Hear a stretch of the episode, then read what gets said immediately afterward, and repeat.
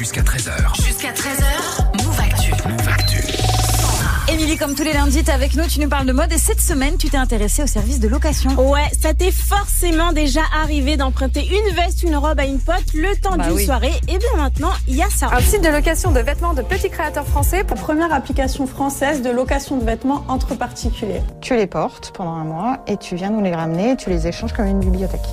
Avoir plus de vêtements sans en acheter plus, c'est la promesse des services de location de vêtements. En France, on a des sites comme Le Grand Dressing pour les hommes ou Le Closet qui revendique plus de 20 000 clientes. Et du coup, les vêtements, on peut les garder combien de temps? Alors ça dépend. Parfois, on peut louer un vêtement pour 3-4 jours, mais il y a aussi des abonnements. Tous les mois, tu reçois ta box avec quelques vêtements contre une quarantaine d'euros.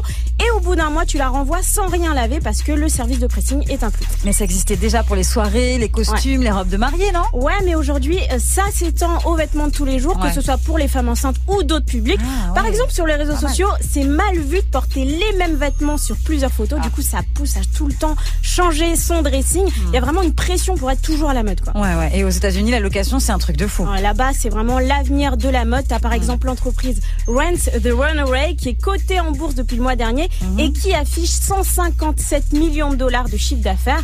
Et en France, on est encore très loin de tout ça. Noémie Balma, elle est spécialiste de, l'é- de- elle est spécialiste De pardon, de l'innovation. l'innovation dans la mode et elle explique pourquoi. On n'a pas les mêmes niveaux d'investissement en France et aux États-Unis dans ce genre de start-up. Les levées de fonds sont beaucoup moins importantes. Donc je pense que c'est plus difficile aujourd'hui euh, et même il y a quelques années encore plus de convaincre des investisseurs.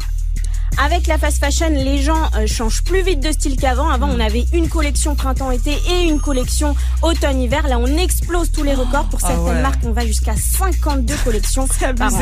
Et du coup, la location, c'est une alternative, quoi. Ouais, mais pas forcément plus écologique Ah. parce qu'on reçoit et on retourne les articles. Du coup, on, bah, on réduit pas notre empreinte carbone. Non, la vraie concurrence de la location de vêtements, c'est ça. C'est C'est la mode euh, de seconde main qui est partout. Euh, déjà euh, sur l'application Vinted qui a plus de 16 millions d'utilisateurs, mais aussi dans les grands magasins comme Galerie Lafayette ou les Printemps. Donc la location de vêtements, ça aide niveau budget, mais pas au point de faire de l'ombre aux vêtements d'occasion. D'accord, ok.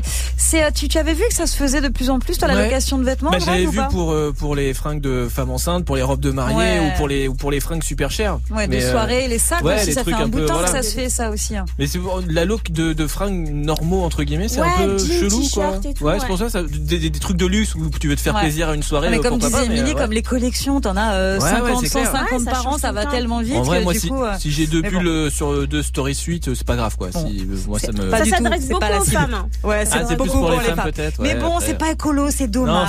c'est dommage. Je, voyais que des avantages et au final, euh, bah non, c'est dommage. Tous ces allers-retours, tout ça, c'est pas, c'est pas ouf. Mais bon, en tout cas, merci. On a vu, euh, on y voit plus clair. Du coup, dans la location de vêtements. Merci beaucoup, Émilie. On réécoute Salut. bien sûr ta chronique en podcast sur move.fr à la semaine prochaine.